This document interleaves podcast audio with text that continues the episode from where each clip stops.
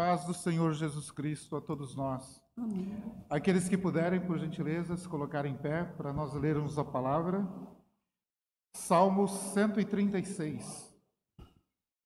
Repetindo, Salmo de número 136, 136. É sempre um prazer muito grande, um enorme privilégio nós podemos falar do amor do Senhor. E esse salmo ele vai repetir muitas vezes que o seu amor dura para sempre.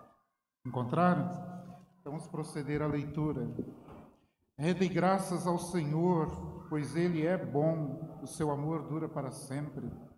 Rendei graças ao Deus dos deuses, pois o seu amor dura para sempre. Rendei graças ao Senhor dos senhores, pois o seu amor dura para sempre. Ao único que faz grandes maravilhas, porque o seu amor dura para sempre. Aquele que fez os céus com entendimento, porque o seu amor dura para sempre. Aquele que estendeu a terra sobre as águas, porque o seu amor dura para sempre. Aquele que fez os grandes luminares, pois o seu amor dura para sempre. O sol para governar o dia, pois o seu amor dura para sempre. E a lua e as estrelas para comandarem a noite, pois o seu amor dura para sempre. Aquele que feriu os primogênitos do Egito, pois o seu amor dura para sempre, e que tirou Israel do meio deles, porque o seu amor dura para sempre. Com mão forte braço estendido, pois o seu amor dura para sempre. Aquele que dividiu o mar vermelho em duas partes, pois o seu amor dura para sempre. E fez Israel passar pelo meio dele, pois o seu amor dura para sempre. Mas afundou no mar vermelho o Faraó com o seu exército pois o seu amor dura para sempre. Aquele que conduziu o seu povo pelo deserto, pois o seu amor dura para sempre. Aquele que feriu grandes reis, pois o seu amor dura para sempre. Causou a morte de reis famosos, pois o seu amor dura para sempre. Sião, rei dos amorreus, pois o seu amor dura para sempre. Og, rei de Bazã, pois o seu amor dura para sempre. E deu a terra deles por herança a Israel, seu servo, pois seu amor dura para sempre. Sim, por herança a Israel, seu servo, pois seu amor dura para sempre. Aquele que se lembrou de nós em nossa humilhação, pois o seu amor dura para sempre. E nos libertou de nossos inimigos, pois o seu amor dura para sempre. Aquele que alimenta todos os seres vivos, pois o seu amor dura para sempre Rendei graças ao Deus dos céus, pois o seu amor dura para sempre. Coisa linda, irmãos. Que maravilhoso. Esse é o nosso Deus. A gente vê o começo dos Salmos antes da, da eternidade. Já o Senhor dos Senhores, o Deus dos deuses, o Criador dos céus, da terra, de tudo que neles há. Depois a trajetória do povo de Israel, Deus agindo, Deus intervindo, Deus abençoando aquele povo, aquela nação e nos nossos dias, Deus alimentando todos os seres vivos, cuidando de todos nós, nos livrando, nos libertando, nos transformando, nos restaurando, nos alegrando, nos dando tudo aquilo que necessitamos e nos mantendo em Sua presença santa, gloriosa e bendita. Irmãos, adoremos esse Deus com alegria, com temor, com tremor, com fervor, com amor, com reverência, porque Ele é bom e o seu amor dura para sempre. Eu gosto muito de assistir vídeos sobre o reino animal, documentários sobre o reino animal. E esse verso aqui, uh, o verso 25: Aquele que alimenta todos os seres vivos, pois seu amor dura para sempre. Às vezes eu vejo desses vídeos, desses documentários do reino animal, aquela infinidade de pássaros, né?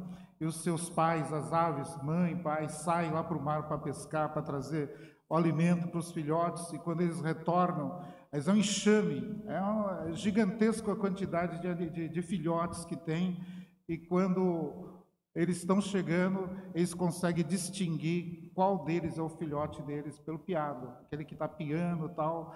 No meio de milhões de multidão, os pais conseguem distinguir qual é o filhote deles. Às vezes a gente pensa: será que Deus me ouve? Será que Deus me atende? Sete bilhões de pessoas no mundo e só eu ali clamando com dificuldade. Irmãos, se os pássaros distinguem os seus filhotes, quanto mais Deus que é o Criador e que é o Senhor. Ele ouve as nossas orações, ele distingue a sua voz entre bilhões. Você não está esquecido. O Senhor atende você. O Senhor cuida de nós. O Senhor é fiel. O Senhor é verdadeiro. Então vamos orar a Ele, abrindo esse culto em nome do Senhor Jesus Cristo. Ó Pai Celestial, Deus Todo-Poderoso e verdadeiro, graças te damos porque o Senhor é o mesmo, ó Pai.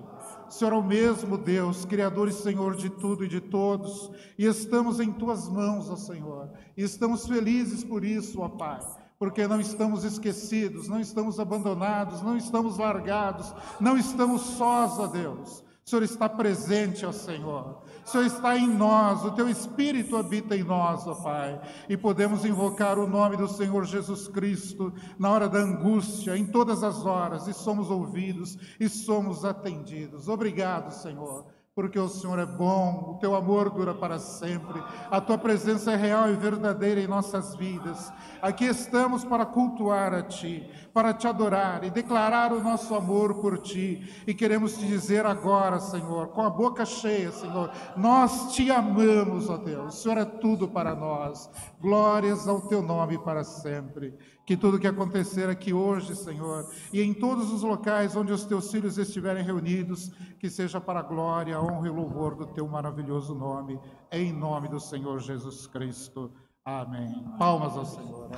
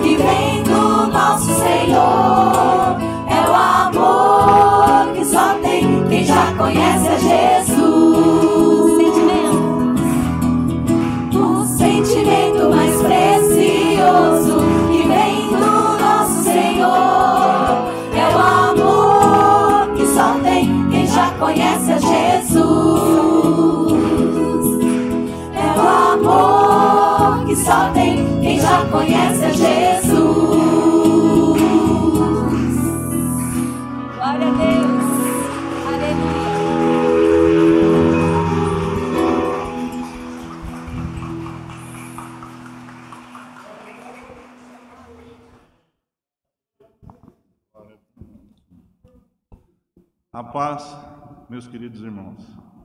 Louvado seja o nome do Senhor. E vocês não sabem como meu coração está alegre de ver o rosto de cada um de vocês. O vírus pode até ter me nos deixado distante. É, mas o coração sempre com vocês, com Jesus e com vocês. Eu quero é, agora colocar o que está em Salmos espiritualmente e literalmente. Alegrei-me quando me disseram: Vamos à casa do Senhor, Aleluia. para poder louvar e adorar ao nosso Senhor com a minha família, que são vocês. E vocês todos são inesquecíveis. A saudade estava de arrebentar. Isso eu posso falar para vocês. Mas hoje eu louvo e glorifico a Deus por estar aqui louvando e adorando ao Senhor com minha família. Amém, queridos?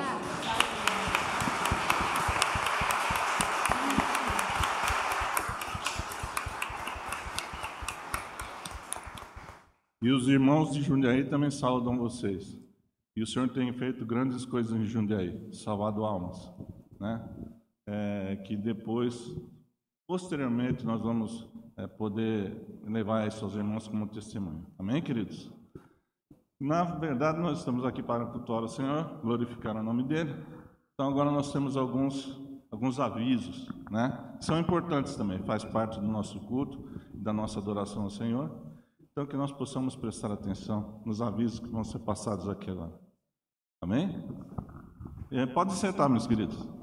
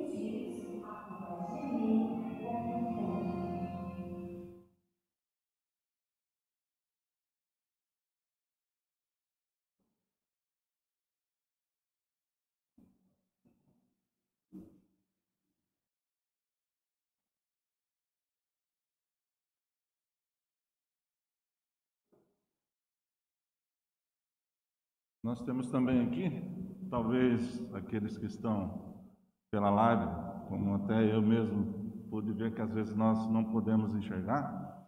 Então, quero ler aqui Momento Mulher, é, Empoderada pelo Espírito, dia 27 de fevereiro, às 17 horas, aqui na Igreja Cristã da Trindade mesmo. As mulheres estão convidadas, para tanto, acho que vai, vai precisar fazer. Vai precisar fazer alguma inscrição? Não, né? Então não vamos precisar fazer a inscrição, então todas as mulheres estão convidadas. Amém, meus queridos? E agora eu gostaria de chamar a irmã Valéria, que tem um aviso para nos dar.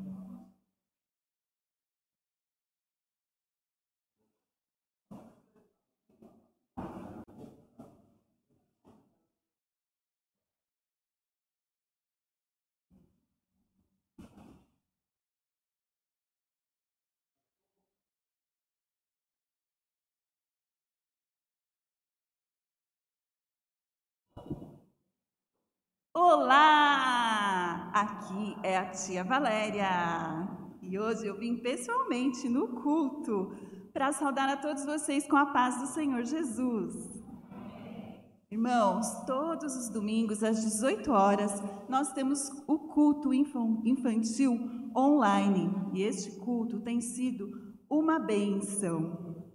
Neste mês de janeiro, nós trabalhamos uma história missionária em capítulos foram cinco capítulos.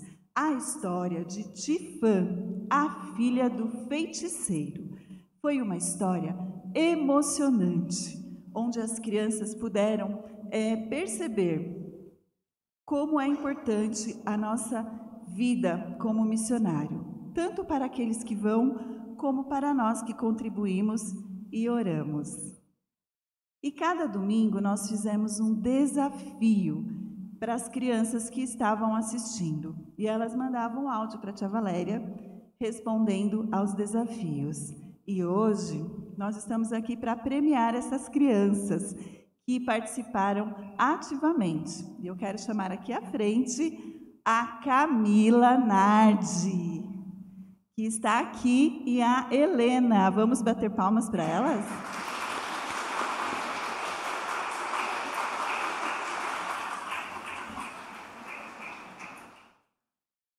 Pode ficar aqui, ó, do lado da você aqui e a Camila aqui desse lado.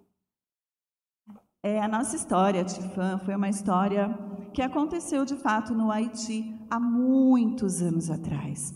E essa criança foi evangelizada por vários missionários, como ainda hoje nós temos os missionários.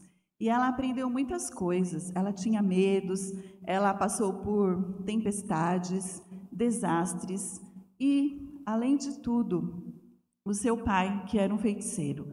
Mas no decorrer dessa história, Tifã foi salva. Ela aceitou Jesus e ela levou a salvação para sua casa também.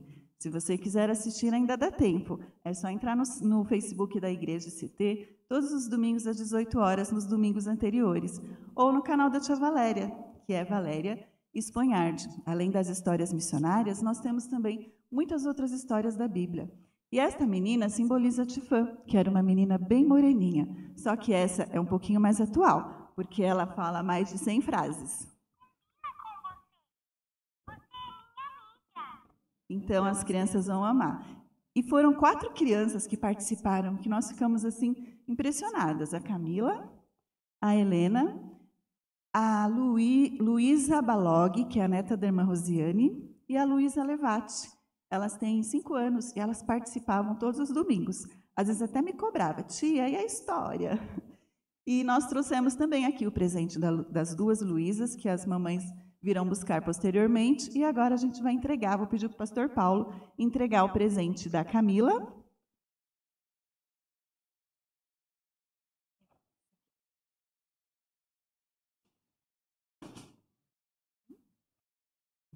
E o pastor Altamir para entregar o presente da Helena.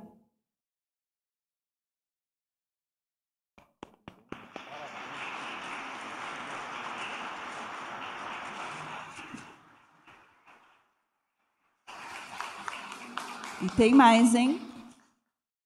E o último desafio dos cinco capítulos é que a criança fizesse um desenho da parte que ela mais gostou da história e colocasse ali um versículo, que cada domingo a gente memoriza um versículo.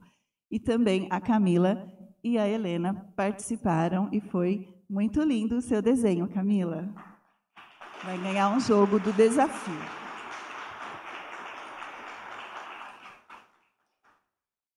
E eu sei que aqui tem algumas crianças na igreja. Faz assim com a mãozinha para a tia conhecer você.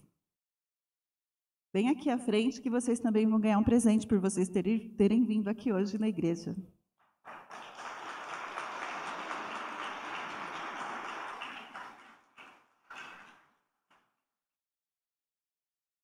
Vou pedir para a tia Andréia me ajudar.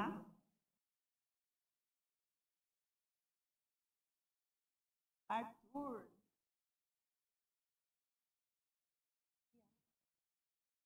Cadê a, a Sofia?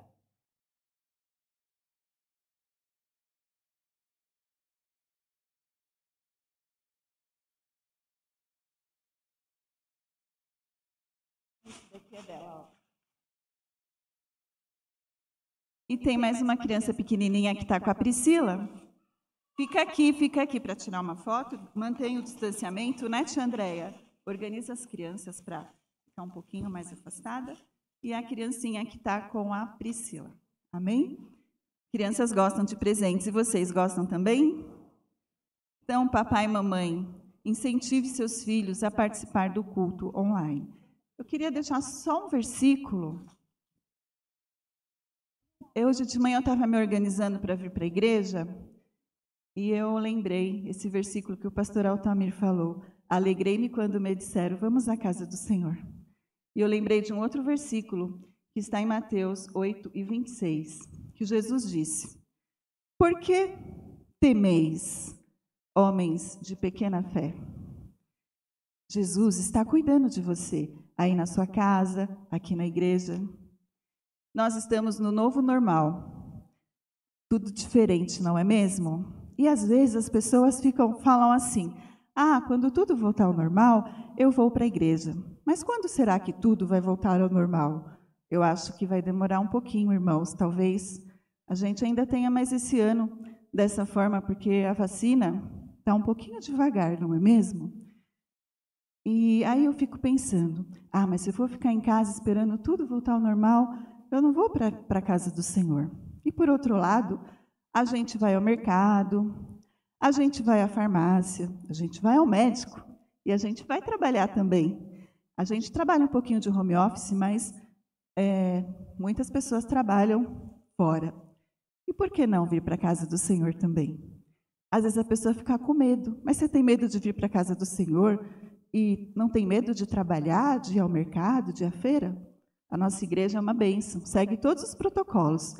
E eu tenho certeza que aqui seria um lugar mais difícil de você ser contaminado, porque aqui a gente usa máscara, a gente passa álcool gel, a gente mantém o distanciamento, a gente se cumprimenta assim.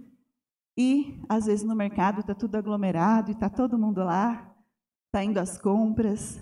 Como que estão as suas prioridades? Nós temos que cuidar da nossa fé que a palavra de Deus alimenta o nosso espírito e é a nossa casa espiritual. E você também, papai e mamãe, ajude seus filhos, eles precisam ser alimentados. Não só com alimento físico para o seu corpo e alimento secular, eles precisam ser edificados no conhecimento do Senhor. E nós, enquanto igreja, estamos preocupados com isso. Nós nos preparamos toda semana aqui, as professoras, os professores, a gente ora pelo seu filho, a gente prepara as lições, preparamos tudo o que a gente pode para incentivar. Mas às vezes o papai e a mamãe acaba deixando para lá. Mas priorize a vida do seu filho. Amém? E agora, eu queria chamar a tia Andréia para falar sobre. Hoje nós vamos começar uma nova série de lições e ela vai falar rapidinho com vocês. E parabéns para vocês, crianças. Nós esperamos vocês às 18 horas.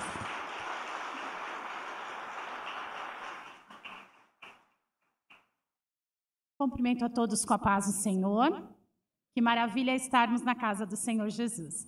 Irmãos, a partir de hoje nós vamos começar uma série nova que é sobre quem adivinha? construção. Nós vamos falar sobre Neemias, a grande reconstrução do muro. O quanto Deus tem planos para as nossas vidas e o quanto o Senhor cuida de nós, né? O quanto Neemias foi especial e quanto eu e você também somos especiais para o Senhor Jesus. Então, essa história também é em cinco capítulos. Nós vamos começar a partir de hoje. Então, assistam, incentivem as crianças. Teremos os desafios também. Todos nós estamos numa grande construção, não é mesmo? E nós não podemos parar. Essa construção é ela que nos levará à eternidade. Então, participe conosco, orem por nós. Está muito bonita a lição e com certeza eles vão gostar. Deus abençoe vocês. E o prêmio será blocos de montar para construir também, para que eles tragam isso para o simbólico, para a construção deles. E é um momento em família também que nós estamos proporcionando a você para ensinar a palavra de Deus aos pequenos. Deus vos abençoe em Cristo Jesus. Amém? Tchau, crianças!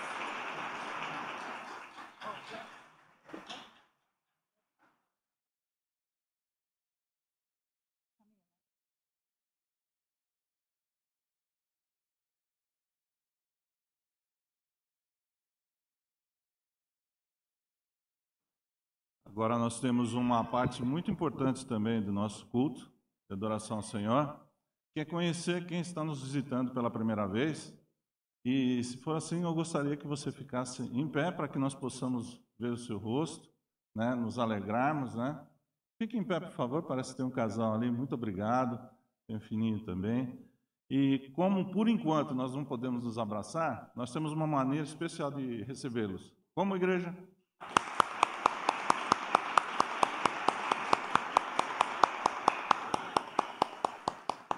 Que Jesus os abençoe grandemente nesse dia. Amém, queridos?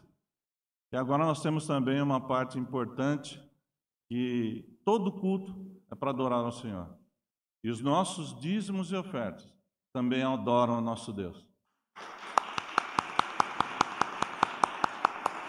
Pastor Almir.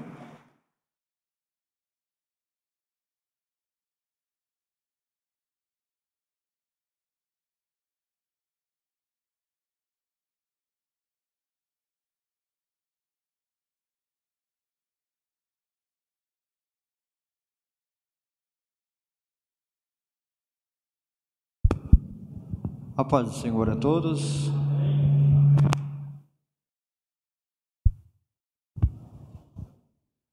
Graças a Deus. Bom estarmos na presença do Senhor, bom estarmos diante dele. Que alegria poder revê-lo, né? Normalmente temos vindo cultuar a Deus à noite, mas estávamos com saudade dos irmãos, queria ver alguns rostos diferentes hoje. Alegria imensa rever o pastor Altamir aqui, muita saudade, né? Mas Deus conhece o nosso coração, Deus nos prepara momentos maravilhosos para estarmos adorando a Ele, né? E nesse instante quero ler com os irmãos um texto que se encontra em Provérbios capítulo 15, versículos de número 16 e 17, que nos diz assim: É melhor ter pouco com o temor do Senhor do que grande riqueza com inquietação. É melhor ter verduras na refeição, onde há amor, do que um boi gordo acompanhado de ódio. A diferença entre servir ao Senhor e alcançar dele as suas bênçãos e ter riquezas distante do Senhor é muito grande. Porque ter riquezas, mas não ter paz no coração, é algo muito triste, porque você viver uma vida preocupado com o que vai ser, qual vai ser o futuro com respeito àquilo, é muito diferente do que aquele que consegue alcançar alguma coisa e sabe que aquilo veio das mãos de Deus. Sendo pouco, mas vindo da mão do Senhor, há uma alegria muito grande porque você entende que vivemos debaixo de um cuidado de Deus. E esse cuidado que o Senhor tem de nós, a cada momento, cada instante da nossa vida, é um cuidado, não um cuidado simples, como se nós fôssemos um objeto esquecido de lado, mas um cuidado como de um pai para com o filho, e um cuidado que vai muito além disso, daquele cuidado de aconchego, de proteção. E quando nós entendemos que tudo que está diante de nós, todos os bens que podemos alcançar, não está voltado para termos a nossa alma presas a Ele, e entendemos que não é os bens que nos possuem, mas nós possuímos os bens pela misericórdia e a graça de Deus, nós entendemos que temos, podemos dormir em paz, ter paz em tudo que alcançamos e conquistamos. Queridos, as bênçãos do Senhor, elas são abundantes. Ele é o Deus, dono da prata e do ouro. Ele é o Criador de todas as coisas. Ele conhece a sua estrutura, ele sabe das suas necessidades, ele sabe das suas carências. Esse Deus que nós servimos, ele nos sonda nos momentos mais particulares que nós temos. E muitas vezes nós deixamos vir sobre nós algumas ansiedades com respeito a alguns projetos que traçamos e esquecemos de fazer aquilo como o salmo que foi lido aqui no, no abrir deste culto. Esquecemos que esse Deus tem um amor que dura para sempre, um amor que é eterno, um amor que vai além da nossa compreensão. E esse amor não nos deixa desfavorecidos em momento algum. Por isso eu quero dizer uma coisa para você nesta manhã: que você tenha um coração puro e aberto para não somente contribuir com aquilo que, que você tem, porque quando nós entendemos que o que nós temos vem do Senhor, vem das mãos dele, nós sabemos que tudo é dele. E nós contribuímos porque a causa dele é nobre, a causa dele ela é importante.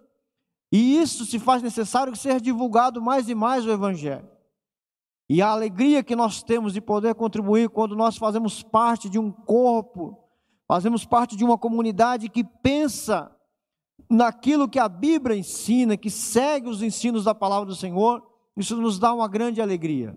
Por isso digo a você nesta manhã, que o Senhor possa abrir mais e mais o seu coração, abrir as portas dos céus, abrir as portas dos céus e dar a você uma mudança, algo novo, algo de especial, e você ver essas bênçãos chegando, e você ter esse coração aberto para contribuir e espalhar muito mais, e doar muito mais. Porque nós entendemos, quando nós temos de Deus, quando nós nos aproximamos de Deus, nós entendemos que quanto mais dele nós temos, mais nos interessamos pelo próximo, mais nos interessamos em espalhar essa verdade, mais queremos estar próximos dos irmãos. Por isso nós temos o prazer de nos reunirmos aqui nesta manhã. Há um amor que nos envolve, porque é o amor de Deus que está em nós. E o amor de Deus não nos coloca em lugar separado. O amor de Deus não nos distancia, mas ele nos aproxima, querido. E uma das formas que nós temos de distribuir esse amor de Deus é através da evangelização, através do nosso programa de rádio, através de, do, do testemunho que podemos dar, através de tornarmos uma igreja que serve como um exemplo para a sociedade em que nós estamos inseridos. E que você possa ter o coração aberto para contribuir. Que as bênçãos do Senhor sejam derramadas sobre suas vidas. E eu tenho certeza que Deus vai mudar mais e mais a sua história.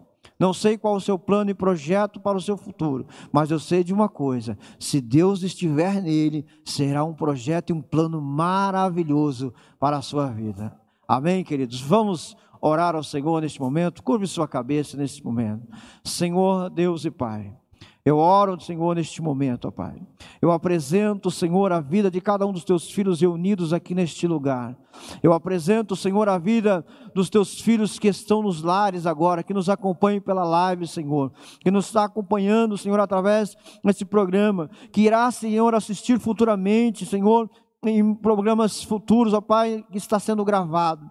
Mas, ó Deus, eu te peço que o Senhor sonde seus corações, veja a sinceridade de cada um, Senhor.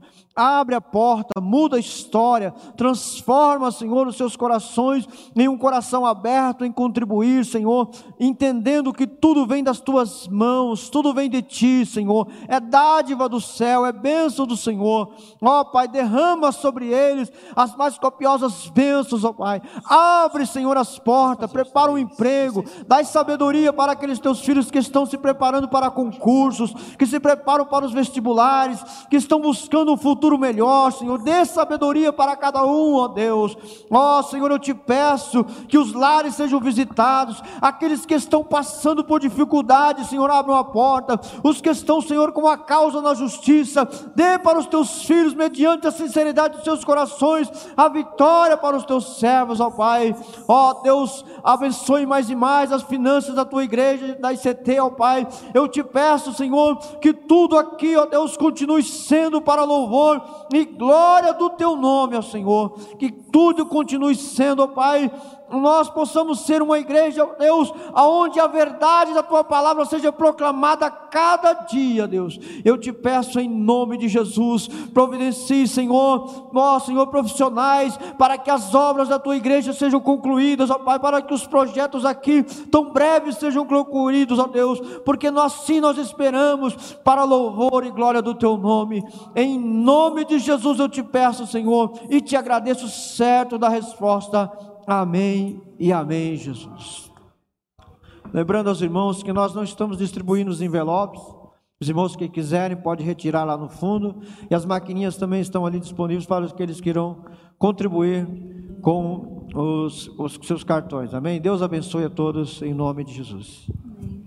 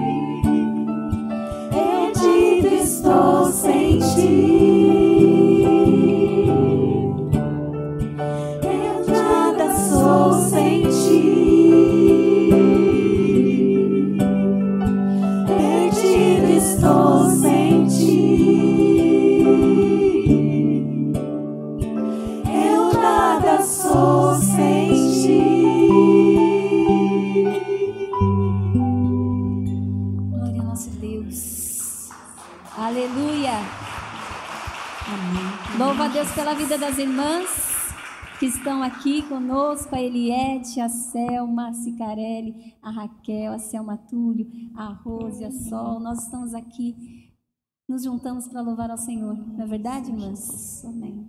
Que bênção. Desde os confins da terra.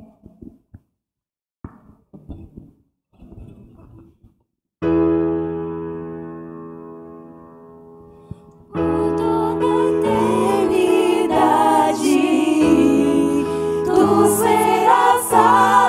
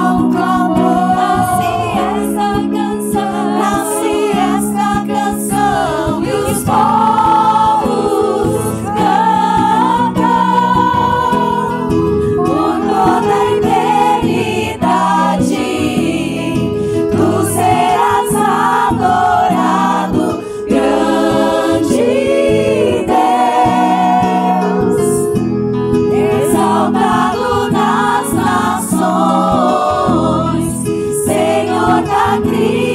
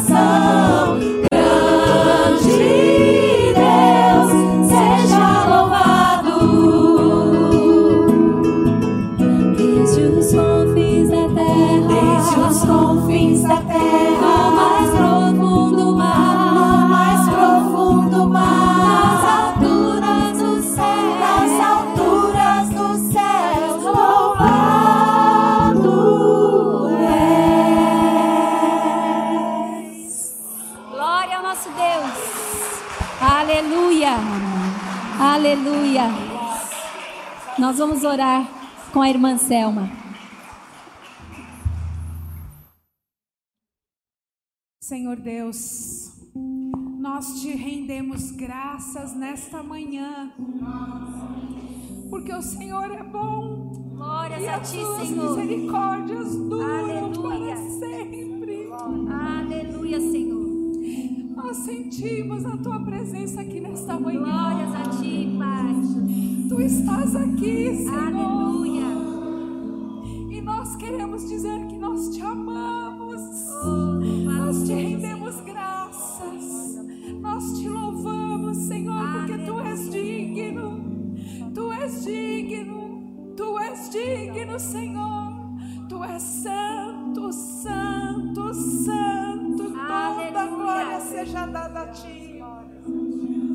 louvamos e nós te bendizemos com os nossos louvores, com as nossas vidas e com as nossas mãos levantadas a ti. E nós te rendemos graças. E nós, Senhor, te louvamos com as nossas palmas, Senhor. Nós te louvamos com as nossas palmas. Aleluia. Aleluia. Glórias aleluia, aleluia, aleluia.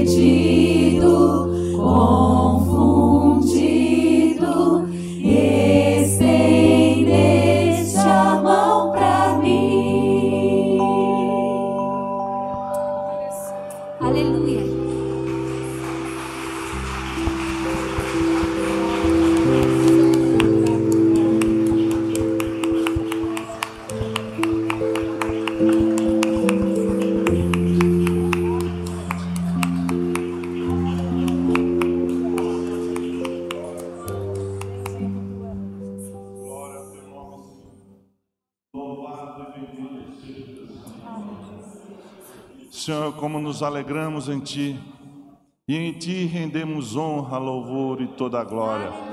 Pois só Tu és digno de toda a honra, todo o louvor e toda a glória. Não é só o cantar, mas os nossos corações expressam adoração a Ti e louvor, Senhor, aquele que nos redimiu, Senhor, das trevas para a maravilhosa luz. E um dia nos encontraremos face a face, não porque merecemos, mas pela tua graça e pelo teu amor que nos alcançaste. Bendito seja o teu santo nome, Senhor. Pois, Senhor, a tua salvação continua e sempre será eficaz. Salva as almas, Senhor. Salva as almas. E que neste dia, Senhor, aqueles que estão nos vendo, ó Pai, pela internet, Senhor, aqueles que estão aqui nesse momento e que precisam da tua salvação, abre os corações, Senhor, e que, Senhor, sejam, ó Pai, na verdade, terrenos férteis, Senhor, que recebam a tua palavra e que sejam salvos em nome de Jesus. É o que nós te pedimos e desde já te agradecemos, grande Deus, no nome de Jesus. Amém e amém, Senhor.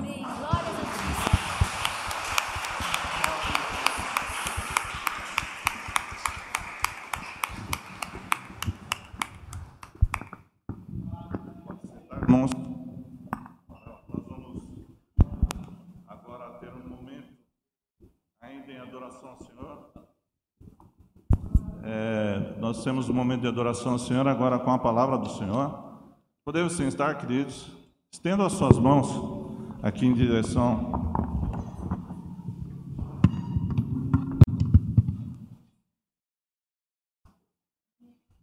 Oremos. Pai amado e bendito. Somos, ó Pai, falíveis, somos pequenos, mas, Senhor, o Teu Espírito está aqui. E conduza-nos, Senhor, agora a Tua palavra. Sê com Teu servo, Senhor, que preparou esta palavra, Senhor, através do Teu Espírito Santo. Conduza o Senhor para o bom caminho, ó Pai, que o, teu, o Senhor tem trazido de presente para nós essa manhã, Senhor. Quer seja exortação, quer seja uma palavra de consolo, Senhor, quer seja uma palavra, Pai, que alimente cada vez mais a esperança que está em nossos corações em Ti, Senhor. Sê com Teu filhinho, Senhor, e nos alegra, Senhor, estar em Tua presença. É que nós te pedimos e desde já te agradecemos, no nome de Jesus. Amém e amém, Senhor.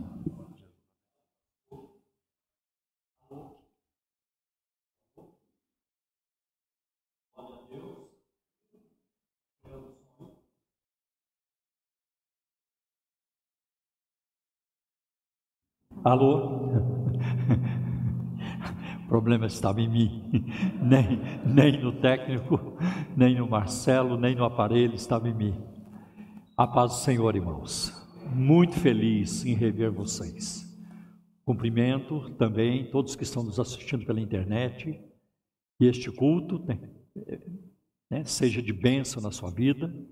Eu creio que tudo que aconteceu até agora tem sido de grande bênção. E eu espero que aquilo que ainda é, vamos fazer contribua mais ainda para a nossa vida espiritual. Meus queridos, quero começar a nossa reflexão hoje com a carta do apóstolo Paulo aos Colossenses. Carta de Paulo aos Colossenses, no capítulo 2, versículos de 6 a 10.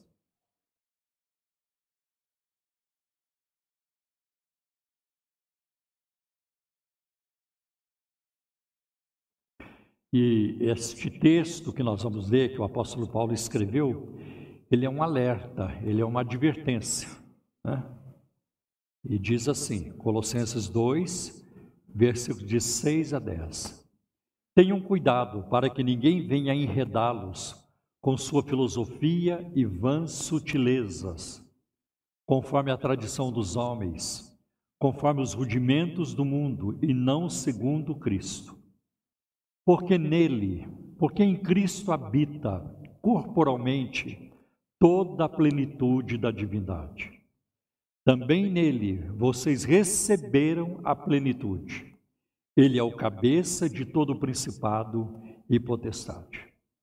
Então, o que Paulo está aqui é, alertando e advertindo é sobre a heresia colossense.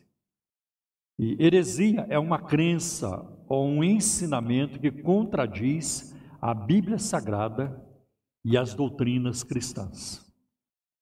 A maioria dos estudiosos, eles veem na carta aos Colossenses evidências de um grupo herege que estava pressionando os crentes a adotarem seus ensinos.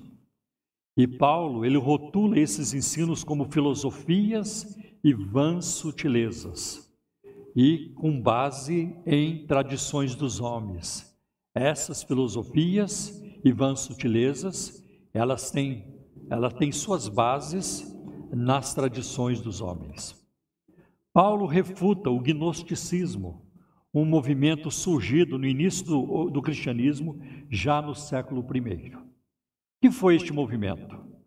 O movimento enfatizava uma verdade espe especial, elevada, que apenas os mais iluminados recebiam de Deus. Então havia um ensino secreto, havia uma informação mais é, sofisticada, que era para uma elite intelectual.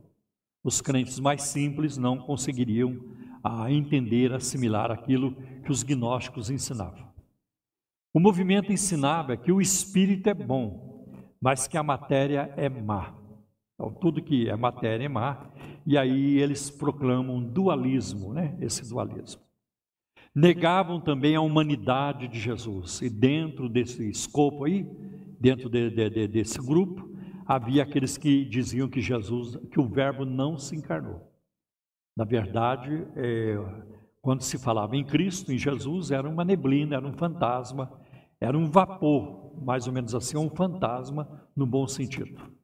Mas que jamais Deus entraria na matéria porque a matéria ela é impura, a matéria é uma coisa baixa e Deus não faria isso. E João combateu os gnósticos, não apenas o apóstolo Paulo combateu, mas o apóstolo João também combateu na sua primeira carta, no capítulo 4, versículo de 1 a 3, e não apenas ali, mas em diferentes momentos da sua carta, o apóstolo João combateu ah, o docetismo, o gnosticismo. Por exemplo, ele abre a sua primeira carta né, 1 João, logo no início da carta, ele coloca: as nossas mãos tocaram na palavra de Deus. Então, não tem como você tocar na palavra. Quem é que vai tocar numa palavra? Impossível tocar. Então, você fala algo e eu pego a sua palavra e guardo, põe no bolso, embrulho, não tem jeito. Tá? Mas João diz: as nossas mãos tocaram na palavra, porque a palavra se fez carne a palavra se fez carne. E João podia falar isso com conhecimento de primeira mão, porque na última ceia com o Senhor, ele encostou a sua cabeça no peito de Jesus. Né? Então João ele combate isso. Aquele que nega que Jesus vem em carne é do anticristo. Né? Todo espírito que professa que Jesus Cristo vem em carne, esse é de Deus. Esse é do espírito, esse é, do, do, é de Deus. Então, nós vamos encontrar ali falsos mestres e falsos ensinos que estavam forçando a entrada na igreja de Colossos. Né? E tem um, um comentarista do Novo Testamento, William Barclay, ele aponta alguns acréscimos que eles faziam a Cristo, né? que eles propunham, né? precisa acrescentar mais coisas a, a Cristo. Primeiro, eles chegam com uma filosofia adicional. Esses falsos mestres ensinavam que Jesus Cristo né, e que a sua obra e sua obra e sua doutrina não eram suficientes para a salvação. Ela devia ser completada por um sistema de pensamento é, pseudo-filosófico muito difícil para o homem simples entender e só ao alcance dos intelectuais. Isso não está de acordo com aquilo que Jesus falou em Mateus 11, 25. Graças te dou, Pai, Senhor dos céus e da terra, pois o Senhor escondeu essas coisas dos sábios e entendido e as revelaste aos pequeninos, né? porque assim, ó Pai, foi do teu agrado. Então, nós vamos ver até na experiência bíblica do Novo Testamento, na igreja primitiva e ao longo dos séculos, que as pessoas simples compreenderam o Evangelho. Não foi só Nicodemos, que era da elite, nem Zaqueu, que era um homem muito rico, mas nós vamos encontrar pessoas que também não tinham, não eram privilegiadas na sociedade, não tinham um nível socioeconômico elevado, mas elas abraçaram a Cristo. Podemos falar de Madalena, né? que da qual o Senhor expulsou sete demônios, Bartimeu, eh, tantos aleijados, cegos, gente detonada, gente rejeitada, gente desprezada pela sociedade, pela elite religiosa daquela época, em Cristo encontrou abrigo, encontrou salvação, encontrou perdão e transformação. Isso é muito bonito. Né? Outra coisa, os gnósticos queriam que os, os homens aceitassem um sistema de astrologia. E a astrologia, de fato, naquela época, era a rainha das ciências. Homens como Júlio César, César Augusto, Tibério, Vespasiano, imperadores romanos, não empreendiam nada sem antes consultar os astros. Alexandre Magno, ele cria na influência dos astros nas atividades humanas. Né? E até né, o, a, o, Ronald Reagan, que foi presidente dos Estados Unidos na década de 80, né? ele foi governador da Califórnia e depois se tornou presidente. Então ele, a Nancy Reagan, a sua mulher Nancy, ela não fazia, não tomava decisões sem consultar uma astróloga de São Francisco, na Califórnia. Então você vê como a astrologia exerce um fascínio e um poder constante sobre muitas pessoas. E pode ter certeza que tem muita gente na elite política do nosso país, na elite empresarial, econômica, que são presos a essas superstições, são presos a essas práticas. É muito comum isso, né?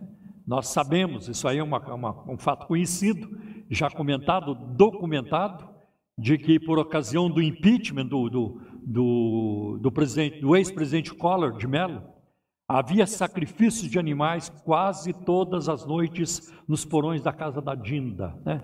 Mataram tanto bodes que já não tinha mais bode em Brasília, tinha que importar do interior, porque eram, eram sacrifícios constantes. Então você vê como as pessoas estão distantes da palavra de Deus. Né? Para eles, para os gnósticos, entre Deus e os homens havia uma hierarquia que dominava os astros e os destinos do mundo. Seres espirituais dominavam o mundo e mantinham os seres humanos presos. Então, para os seres humanos se libertarem, eles precisavam ou precisariam cumprir certos rituais, obedecer certas regras e castigar o corpo, mortificar a carne. Somente assim poderiam aproximar-se de Deus através de um conhecimento secreto. Irmãos, a igreja do Senhor não tem uma doutrina secreta. Não tem, eu nunca vi isso. Depois de várias décadas servindo a Deus, envolvido com a igreja evangélica, não apenas com a ICT, mas com muitas denominações, nunca ouvi falar que os crentes, que os pastores têm uma doutrina secreta que alguns não podem saber. Nós não temos isso. Tudo que nós cremos está aberto. Não, eu, eu não conheço, eu não tenho. E também os pastores não têm. Só se alguém for maluco para criar uma doutrina secreta que não pode é, abrir para todos, abre para aqui, abre para ali, mas não pode falar para todos. Isso não, não é verdade é, sobre nós. Né? Também os gnósticos queriam impor a circuncisão aos cristãos, né? e, e, e a fé para eles não era suficiente. Isso está no versículo 11. Outra coisa, eles ensinavam regras e proibições sobre o que um crente podia comer e beber, e sobre os dias de festividades e jejuns que deveriam observar. Todas as antigas leis judias sobre alimentação, todas as antigas prescrições judias e até outras mais tinham que ser obedecidas. Né? Havia também a guarda do sábado, que era um, também a, a, algo, um item importante da lei de Moisés. Outra coisa, eles ensinavam o culto dos anjos. Por isso que no versículo 18, Paulo, ele alerta sobre isso, culto aos anjos, né? Para eles, Jesus só era um dos muitos intermediários entre Deus e os homens, e que todos estes deveriam receber também culto e serviço. Então, se vamos adorar Jesus, tem que adorar os anjos também, potestades e poderes, e os, e os seres né, elementais da natureza e tudo isso. Né? E é lamentável que há um tempo atrás o culto aos anjos invadiu a igreja evangélica. Invadiu. Sabe?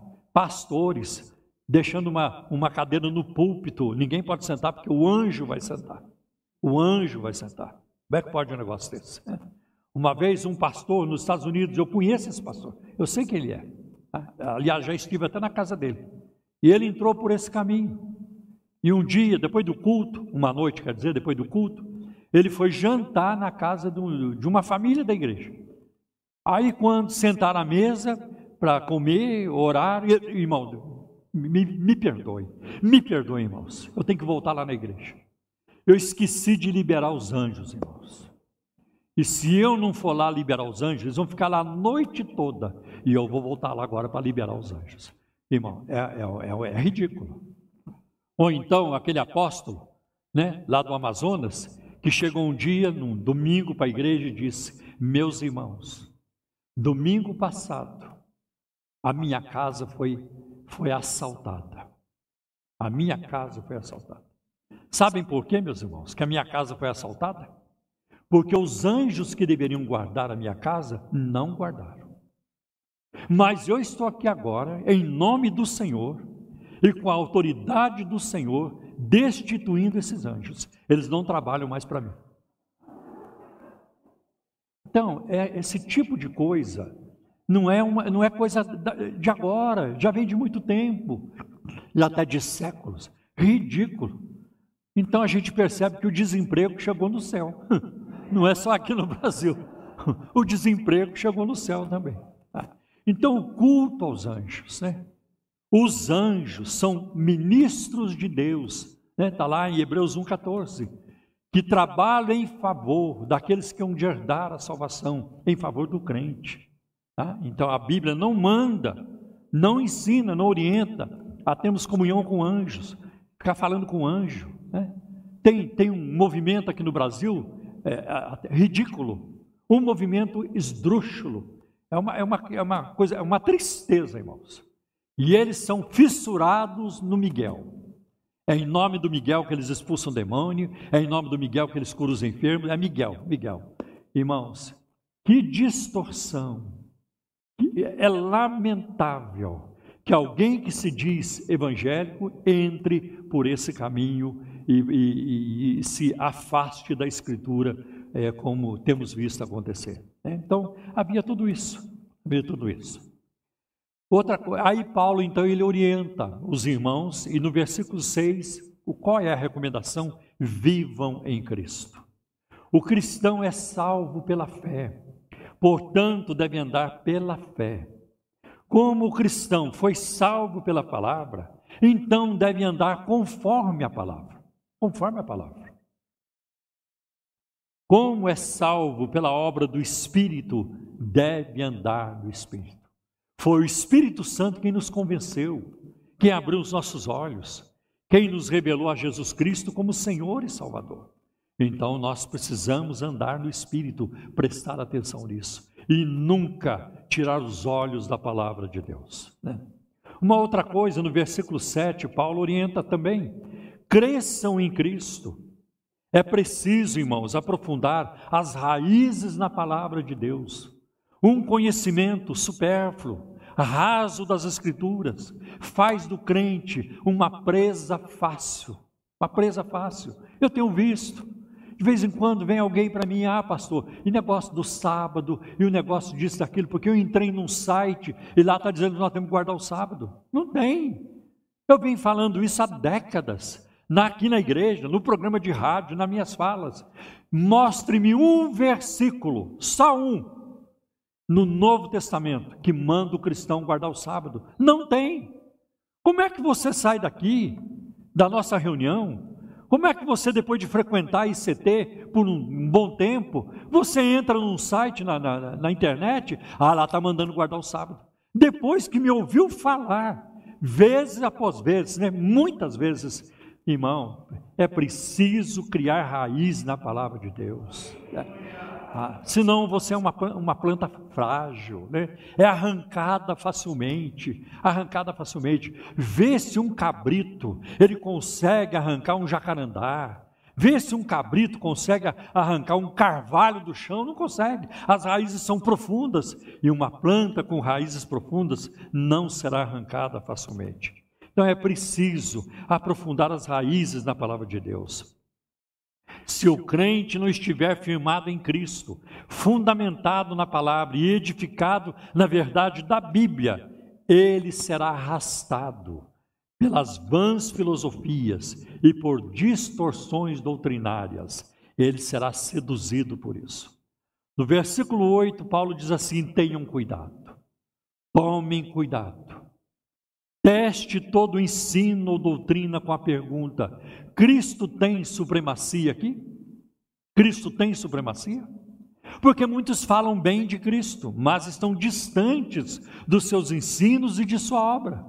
Nunca nasceram de novo, nunca tiveram um relacionamento com Deus através de Jesus Cristo, nunca foram lavados no sangue de Jesus, não houve conversão, não há justificação pela fé só elogiam Cristo, ah, o grande mestre, o mestre Jesus, o mestre elevado. Isso aí não resolve nada.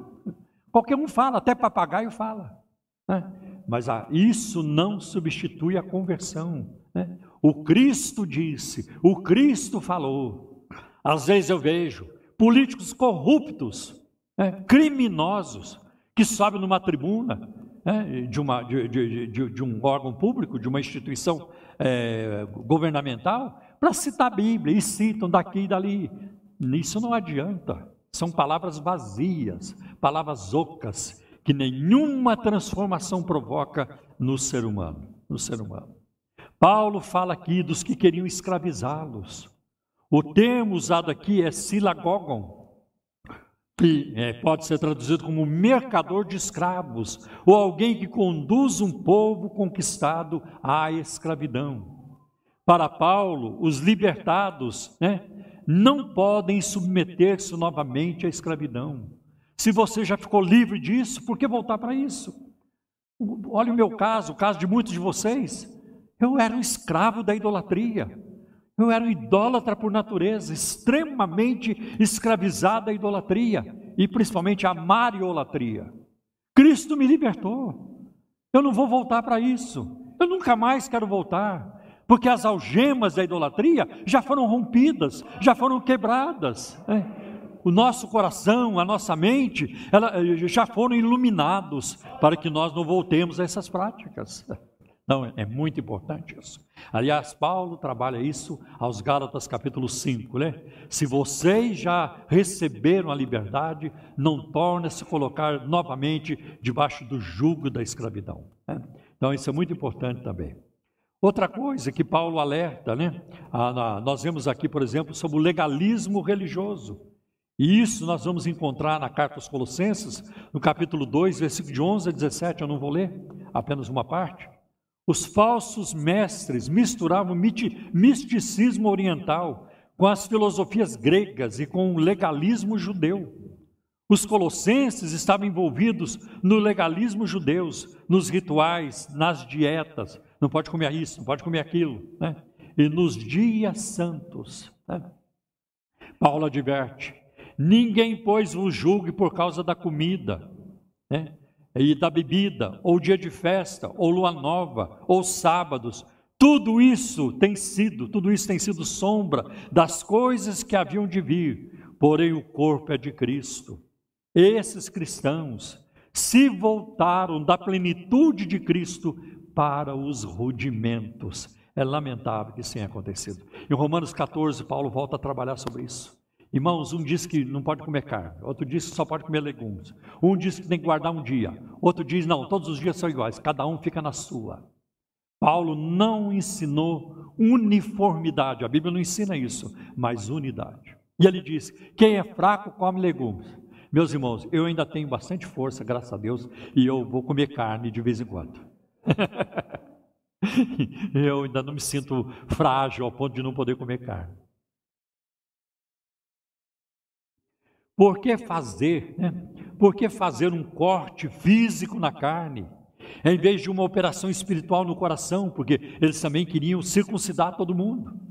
A circuncisão tira uma parte do corpo do homem, né? do corpo da carne, mas a identificação com Cristo trata de toda a natureza carnal. Isso é muito importante. Uma outra coisa que Paulo alerta, capítulo 2, versículo de 18 a 23, cuidado com as imposições humanas. Como a carne gosta de legalismo, como a carne gosta, a natureza carnal do ser humano gosta de usos e costumes, jejum, regras alimentares, roupas. E mano, não pode usar isso, não pode usar aquilo, mulher não pode usar calça comprida, não pode usar. Teve uma época que até o vestido longo, agora está uma época, faz muito tempo, a moda era o longo. O longo também era vaidade. Não, irmão. Isso é vaidade. Está é, na moda no mundo, vestir vestido longo, então não pode usar também. Né? Então as, a carne gosta dessas coisas. Disciplina corporal. As pessoas sentem-se espirituais com suas regras de observâncias religiosas especiais. Agora, por outro lado, os crentes não podem, não devem abusar da liberdade e tornar-se pedra de tropeço. Nós não temos usos e costumes aqui, nós não temos isso. Então, as mulheres vêm com seus brincos e colares e tudo, pinta a unha, pinta os olhos, sobrancelha, tudo, faz todo, é o pacote total. Mas isso não quer dizer que vai vir de qualquer maneira, para provocar escândalo.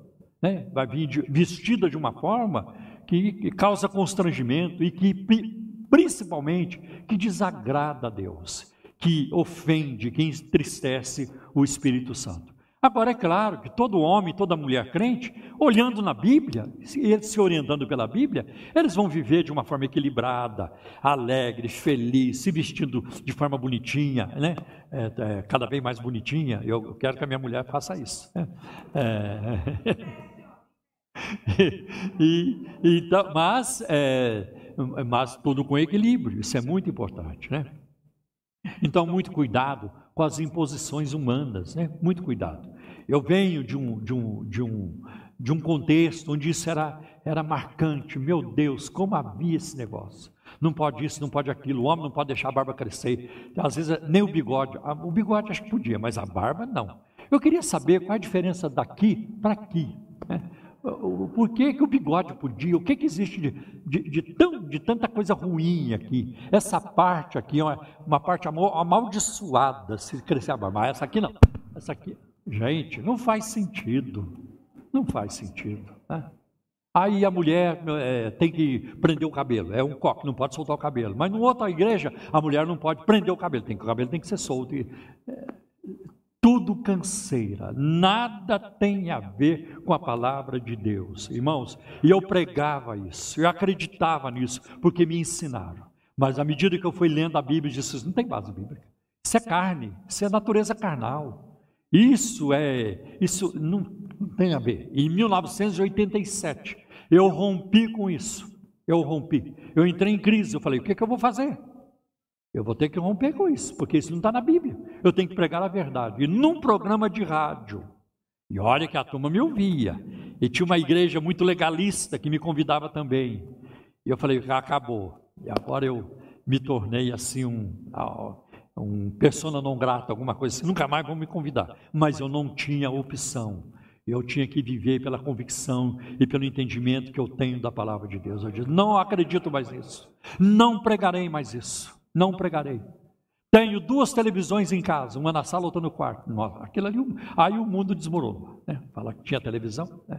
porque também isso não podia e assim por diante. Então havia muito legalismo né?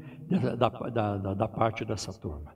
E aí no, eu quero é, ler, antes de prosseguir, eu quero fazer menção de um versículo em Colossenses 1,19. Porque Deus achou por bem que nele em Cristo residisse toda a plenitude. E é disso que eu quero falar agora, daqui até concluir a nossa eh, meditação. Porque Deus achou por bem que em Cristo residisse toda a plenitude. Por que, que eu estou lendo o versículo 19, 1, 19? Porque lá no capítulo 2, versículo 9, essa expressão aparece novamente. Tá? Os hereges gnósticos ensinavam que Cristo estava a meio caminho entre Deus e os homens, que ele era um elo necessário na corrente, havendo outros elos mais importantes que estavam à frente de Cristo.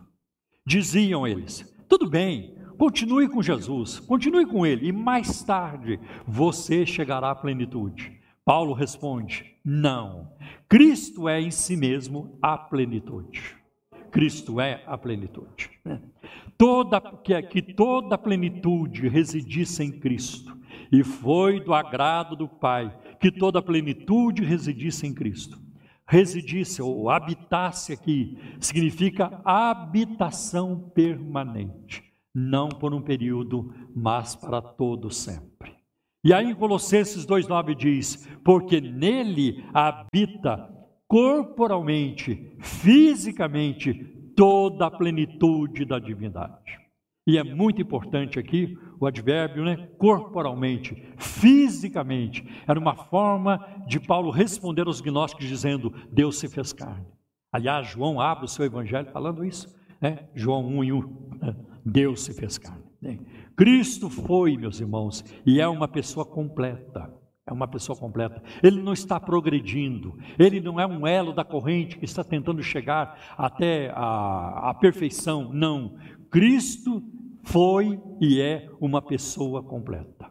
E o credo de Nicéia, com base na Bíblia, diz que Jesus é da mesma substância, da mesma essência que o Pai. Por isso que o credo diz que ele é Deus de Deus, luz da luz, Deus verdadeiro, de Deus verdadeiro, gerado, não criado, da mesma substância que o Pai. Esse é Jesus, né? E da mesma essência que o Espírito também, é a Trindade bendita. Ele tem todos os atributos da divindade. Cristo tem todos os atributos da divindade. Tudo aquilo que você encontra eh, eh, no Pai, você encontra no Filho. Em Deus, você encontra no Filho. Por exemplo, bondade, perfeição, paciência, sabedoria, onisciência, que é saber tudo, onipresença, que é estar em todos os lugares ao mesmo tempo, onipotência, poder para fazer o que quiser, poder ilimitado. Glória, glória, eu acho que uma boa explicação de glória seria a totalidade de Deus. Eternidade, amor, luz, santidade, pureza, o caráter, né? a majestade. Deus é um Deus majestoso? Sim, mas o Filho também é majestoso. Jesus é majestoso. Justiça, perfeição e muitas outras coisas.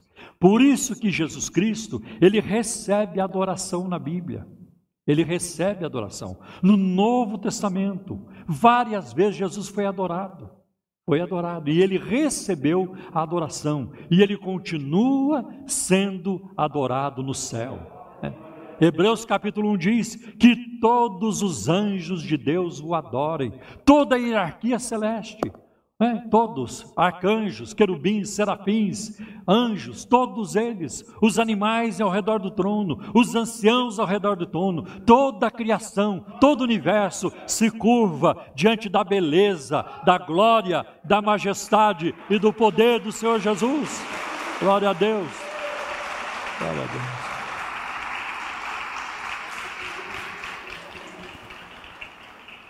Em Cristo tudo é perfeito. A criação, ela foi, ela era originalmente perfeita e foi Jesus quem fez. João capítulo 1. né? Todas as coisas foram feitas por Ele. Sem Ele na- na- nada existiria. Tudo que existe não existiria. né? Em Gênesis 1, versículo 31, a Bíblia diz: Deus viu que tudo que Ele tinha criado era bom. Então a criação, no seu momento original, ela era perfeita. Depois ela foi atingida, danificada pela queda, pelo pecado. A vida de Cristo foi uma vida perfeita. Ah, uma vida perfeita. A sua obra foi uma obra completa, plena. Aí está a plenitude da sua obra. Olha o que diz João 17 e 4. Pai, eu glorifiquei o teu nome na terra, tendo terminado, tendo acabado a obra que me deste a fazer. Não deixou pela metade. Não fez como o, o músico na sintonia, a, a sinfonia acabada de é, é, inacabada de Beethoven, não, ele terminou a sua obra. Em João capítulo 19, versículo 30, do alto da cruz, do alto da cruz, uma das suas últimas palavras foi: está consumado. a obra está completa. Glória a Deus. Isto mostra que a sua morte foi perfeita, que o seu sacrifício foi perfeito e pleno. Não foi um sacrifício pela metade, 90%. Não, ele fez 2% para a gente fazer, não foi isso que aconteceu. Um sacrifício perfeito, pleno. Seus ensinos e suas palavras são perfeitos. A sua revelação, a Bíblia Sagrada, é perfeita e completa. Por isso que nada se acrescenta à palavra. Não tem como acrescentar, porque a palavra de Deus é perfeita, é fiel, é fidedigna, é totalmente digna de todo crédito e de toda aceitação. Que maravilha! Né? O conhecimento de Cristo é perfeito e os planos de Cristo são perfeitos. Né? A Bíblia diz em Colossenses 2,3 que nele estão escondidos todos os tesouros da sabedoria e da ciência, tudo em Cristo. Gente, é um, é um, um homem Deus, é o Deus homem completo, perfeito, nele habita toda a plenitude. A nossa salvação é uma salvação perfeita, não chegaremos no céu espiritualmente aleijados, não, está é, tá salvo, mas está faltando alguma coisa. Não, nós entraremos lá como espíritos aperfeiçoados, como diz Hebreus capítulo 12, né? por causa da perfeição de Cristo. Isso é muito importante. Né? A salvação de Cristo é perfeita, ela é total e ela é completa, de acordo com Hebreus 7,25, porque Ele pode salvar completamente todos que se chegam a Ele. Que maravilha! O amor de Cristo é perfeito, é pleno, Ele não ama com defeito, né? nós amamos com defeito, né? nós amamos. Meu Deus, se vou falar isso aqui de mim para minha esposa, eu, eu, vou, eu vou morrer de vergonha, né? É, nosso amor um pelos outros é imperfeito. O nosso amor para com Deus é imperfeito. Ninguém de nós ama Deus perfeitamente, mas o amor de Cristo para conosco é imperfeito. É, desculpe, é perfeito, é ininterrupto. É isso que eu queria dizer, coloquei, troquei. É um amor perfeito. O sacerdócio de Cristo é um sacerdócio perfeito. Está lá em Hebreus 7, versículo 11. A intercessão de Cristo é perfeita. Já aconteceu de você pedir um favor para alguém, é, por outra pessoa? Já aconteceu.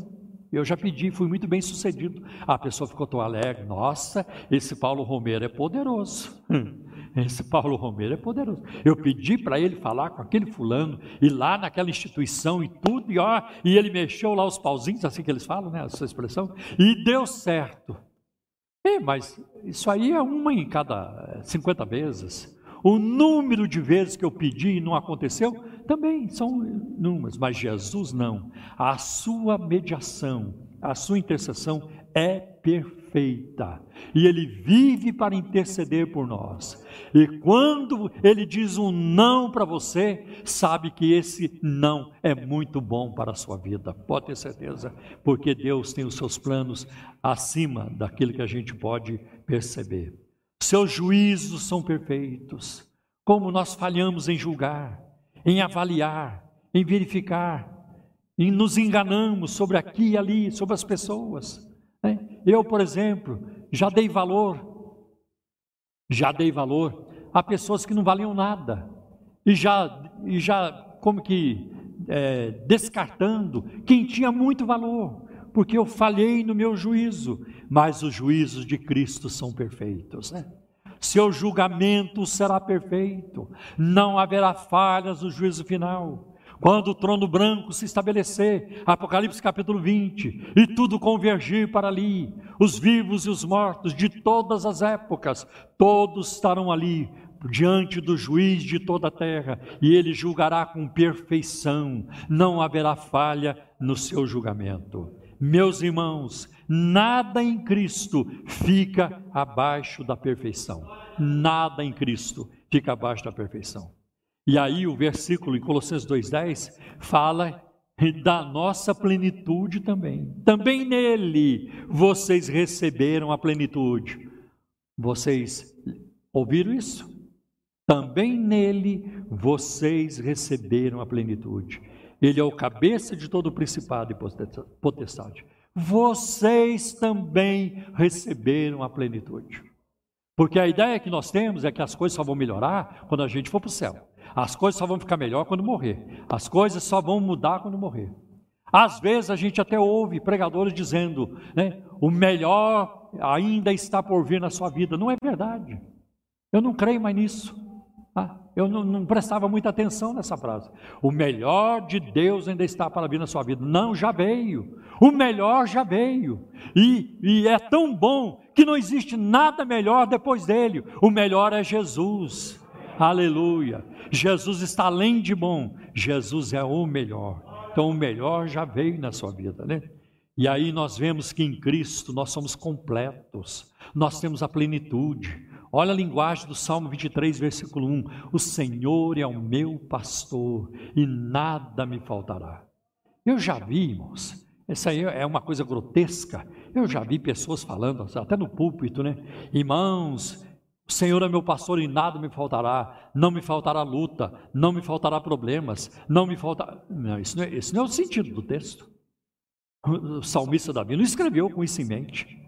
Ele escreveu de maneira positiva, porque eu tenho o Deus pastor na minha vida, o meu Deus é um pastor também, e assim como eu gosto de cuidar das ovelhas, eu protejo as minhas ovelhas, eu quero o bem das minhas ovelhas, o meu pastor, Deus que é meu pastor, também quer o meu bem, também quer o meu bem. Então, é, é olhando por esse lado também. Em Cristo nós temos uma alegria completa. João capítulo 15, versículo 11, Jesus disse: tenho-lhes dito estas coisas, para que a minha alegria esteja em vocês, e a alegria de vocês seja completa. Ah, isso nós temos em Cristo, a alegria completa. Ah, acho isso muito importante. Em Cristo nós temos paz, uma salvação completa, é, é perfeita, perdão. Cristo, quando nos perdoa, perdoa completamente nós somos fracos para perdoar. Né? Nosso perdão, ele não é, ele vem é, truncado, distorcido.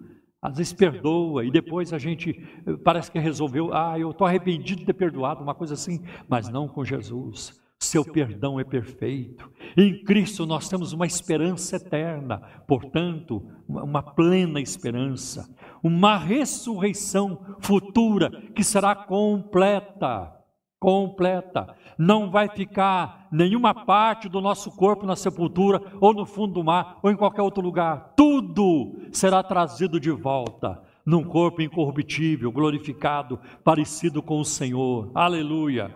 Corpo completo. Então a nossa a nossa ressurreição será completa. E querem saber mais? Por que, que em Cristo nós temos a plenitude? Porque nós somos templos nós somos moradas do Espírito Santo. O Espírito Santo habita em nós, habita em nós.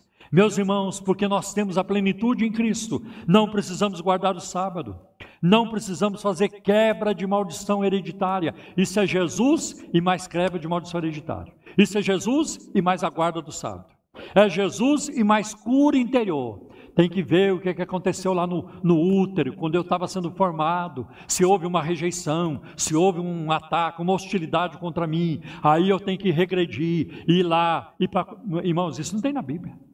Nós não encontramos isso na Bíblia, não, pelo contrário, né? O salmista, ele tem uma relação com Deus desde o ventre. Ele mostra esse cuidado. E o próprio João Batista foi cheio do Espírito Santo desde o ventre. Não precisamos, né, de reencarnação, que é um engodo, é um tremendo do engano. As pessoas que dizem, eu creio, eu creio, não tem como provar. Ninguém prova, impossível provar e outra, não tem na Bíblia. E se a Bíblia diz que, que isso é espúrio, isso é condenado, nós temos que nos afastar desse ensino. A, o, a, o ensino da reencarnação compete com a salvação em Cristo Jesus, efetuada na cruz do Calvário. Né? Não temos que comprar bênçãos de Deus fazer campanha disso e daquilo, campanha do martelinho, campanha da toalhinha, campanha do lenço, campanha do, do sal grosso. Você vai trazer isso, vai trazer aquilo, vai dar nó na camisa, vai virar a camisa no avesso. Nada disso, porque Cristo é suficiente.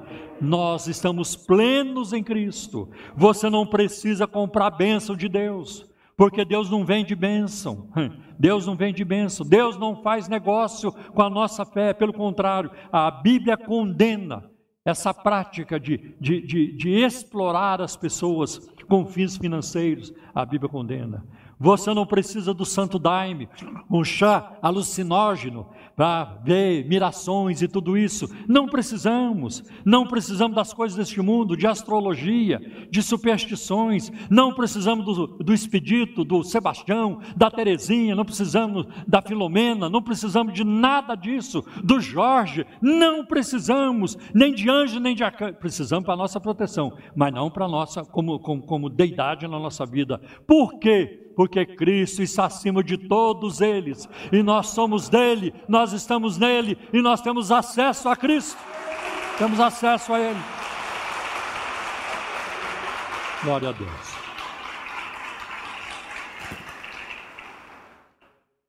Em Cristo somos completos.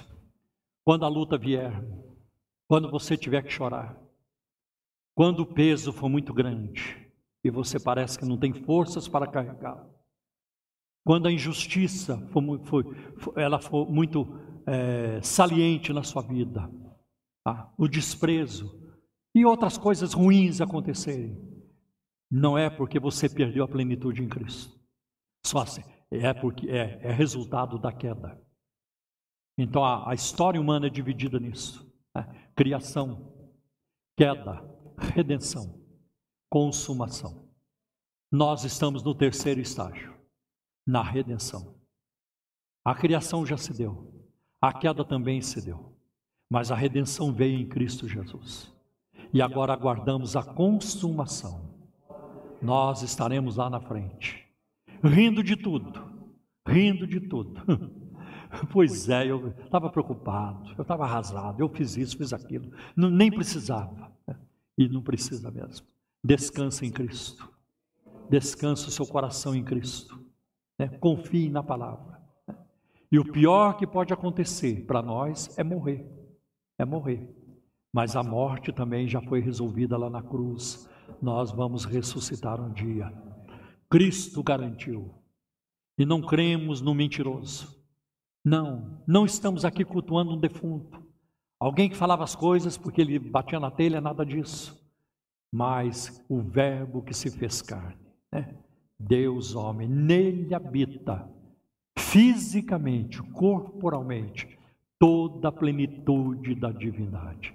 Não como os gnósticos queriam, mas como a palavra de Deus ensina. Não como a TV ensina hoje, a internet, as mídias sociais. Firme-se na palavra de Deus. Amém, meus irmãos. Vamos curvar nossas cabeças por um momento, gentileza.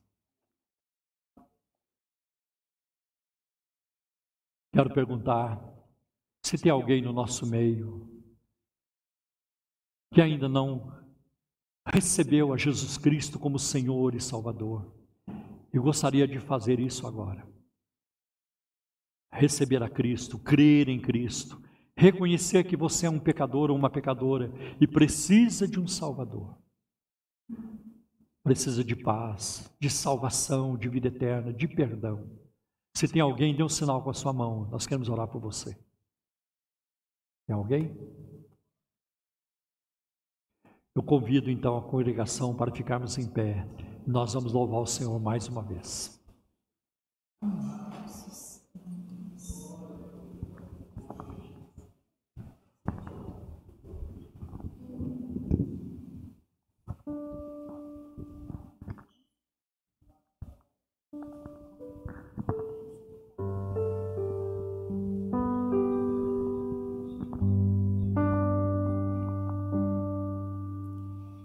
Nosso Deus.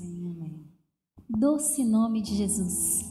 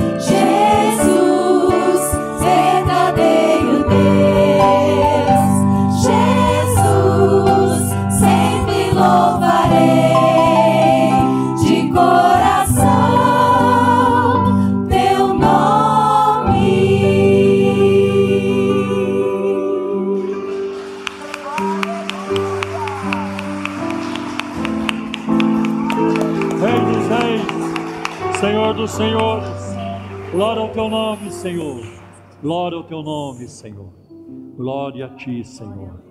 Nós te adoramos com todo o nosso coração. Glória ao teu nome, Senhor. Glória ao teu nome, Senhor. Bendito seja o teu nome eternamente. Como o Senhor é maravilhoso. Como o Senhor é doce e precioso. Jesus de Nazaré. Glória ao teu nome, Senhor. Amém. Aleluia. Amém. Meus irmãos, eu quero convidar neste momento o pastor Sérgio, desculpa, pastor Gerson Lopes. Fico lembrando do cantor. é, é, pastor Gerson Lopes, para orar por nós, nos despedir com a bênção também. Amém?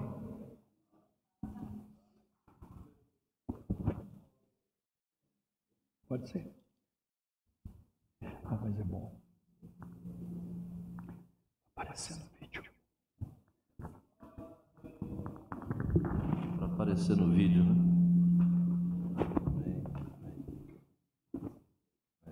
Pai do Senhor, amados. Amém. Deus abençoe. Que mensagem maravilhosa, né? Romanos 11, 36 diz que por Ele e para Ele são todas as coisas. Amém. Glória, pois, a Ele eternamente. Você tem o melhor. Você não está à procura do melhor, você já tem Cristo em vós, a esperança da glória. Agradecemos ao Senhor nessa manhã. Pai, no nome de Jesus, louvamos o teu nome, Pai, porque o Senhor nos presenteou com o que há de melhor, que é o nosso amado Salvador Jesus. Obrigado, Pai. Apesar das lutas e dificuldades, sabemos que em nós habita, Senhor amado, Cristo vivo, verdadeiro e eterno. Que a tua glória, Senhor amado, também alcance outras vidas. Aqueles que estão, Pai amado, desesperados, desesperançosos, que não vêem um horizonte, Senhor, diante de si. Que o teu Espírito Santo possa revelar Cristo a eles, Pai, a essa humanidade perdida, a esse mais de sete bilhões de vidas, Senhor, que ainda não conhece o teu amor. Que a tua paz, Senhor, a tua salvação encontre essas vidas, Pai trazendo vida, esperança, libertação, Senhor, revelação da tua salvação, Pai. Nós cremos que o Senhor é o mesmo, que o Senhor nos salva, o Senhor nos liberta, o Senhor nos cura, nos transforma e nos leva para o céu. Essa é a mensagem da tua palavra, do teu evangelho, Pai. Muito obrigado, meu Deus, por essa manhã abençoada. Obrigada pelos louvores aqui entoados, pela mensagem. Obrigado por cada vida aqui presente, cada família também os que estão assistindo pela internet, que a tua paz alcance cada vida, a tua bênção seja sobre o teu povo, Pai. Muito obrigado. Conceda uma semana de paz, de vitória, de bênção, de livramento, de cura. Pai, venha curar a nossa nação, venha curar essa geração, venha transformar, venha expulsar essas doenças e enfermidades que têm atacado e atingido o teu povo, Pai. Nós cremos na bênção, na vitória que está, meu Pai, em Cristo Jesus. Nossa gratidão, nosso louvor ao Senhor. Amém, amém. Estenda a sua mão, querido, que a graça do Senhor Jesus Cristo, o grande amor de Deus, a doce consolação e comunhão do seu Espírito Santo, permaneça com todos nós, não só hoje, mas para sempre. Todos digam amém. Vá em paz, Deus te abençoe, meu irmão.